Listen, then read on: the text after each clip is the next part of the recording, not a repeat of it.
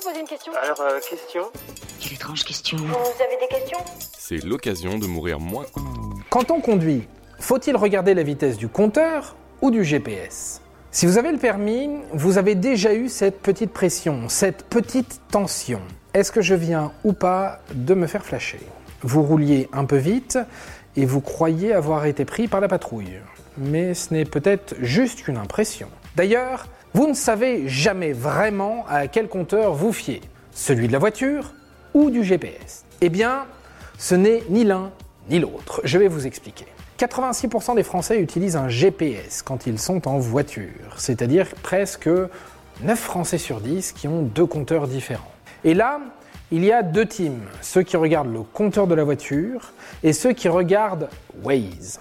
Commençons par les puristes avec le compteur de la voiture que l'on appelle le tachygraphe. Vous avez vu, on n'entend même plus le moteur. Ah bah c'est sûr qu'à cette vitesse, on n'entend plus que le vent. Eh bien, sachez que votre voiture ne vous donne jamais la bonne vitesse et c'est fait exprès. Elle affiche une vitesse plus élevée que ce qu'elle est réellement. Selon les modèles, la vitesse réelle est boostée de 1 à 10%. Exemple, si votre compteur affiche une vitesse de 100 km/h, il se pourrait en réalité que vous rouliez entre 91 et 99 km/h. Pourquoi? Eh bien, c'est une mesure de sécurité, tout simplement. En revanche, le compteur de la voiture n'affichera jamais une vitesse inférieure à la réalité. Ce n'est pas une fantaisie des constructeurs, mais bel et bien la loi qui le demande. La réglementation ECE R39 pour être précis.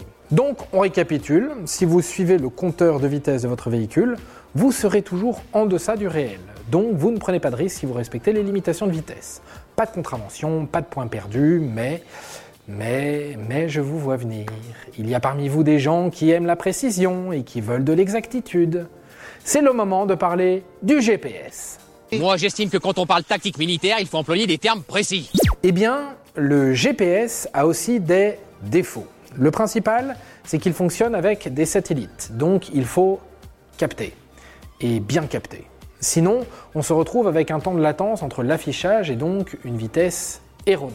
Comment ça marche? En fonction du nombre de satellites disponibles, de la visibilité autour de la voiture ou encore de l'algorithme utilisé, le GPS peut être plus ou moins précis.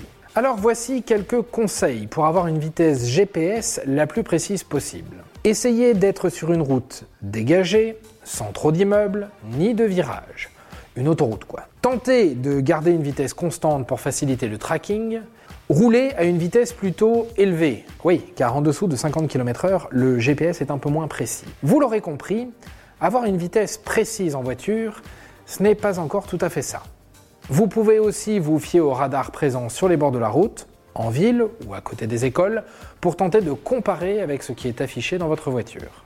Et puis à quoi bon comparer? Mais sachez que la vitesse est toujours sujette à appréciation, même pour la police. C'est la fameuse expression vitesse mesurée, vitesse corrigée. Quand les radars mesurent la vitesse, ils la corrigent toujours pour s'accorder une marge d'erreur. Ça donne 5 km/h en moins si vous êtes en dessous de 100 km/h et 5% de moins si vous êtes au-dessus de 100 km/h. Bon, le mieux c'est quand même d'y aller tranquille.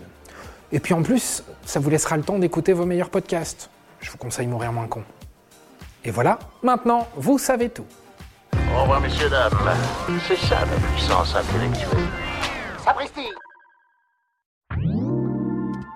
Avant de partir, attends, j'ai un truc à te dire. Viens découvrir notre podcast sexo, S'exposer. Deux minutes pour tout savoir sur la sexualité masculine.